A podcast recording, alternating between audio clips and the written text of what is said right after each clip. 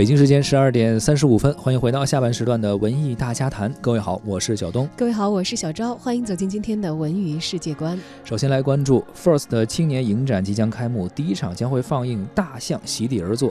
近日啊，第十二届 FIRST 青年影展也宣布了自己将会呃把已故导演胡波的遗作《大象席地而坐》来定为开幕的影片，将于七月二十一号十四点在西宁银河欢乐影城放映，拉开 FIRST 影展。十天展映的大幕，《大象席地而坐》以胡波的同名短篇小说作为蓝本，讲述在一座并不发达的东北的小城市中，四个陷入人生困境的底层小人物，他们寻求救赎的故事。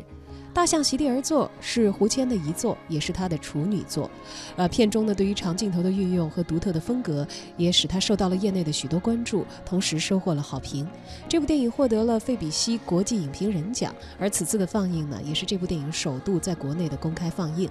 和之前在柏林电影节上上映的版本呢有一些不同，这次放映的大象席地而坐是后期完整打磨过后的版本。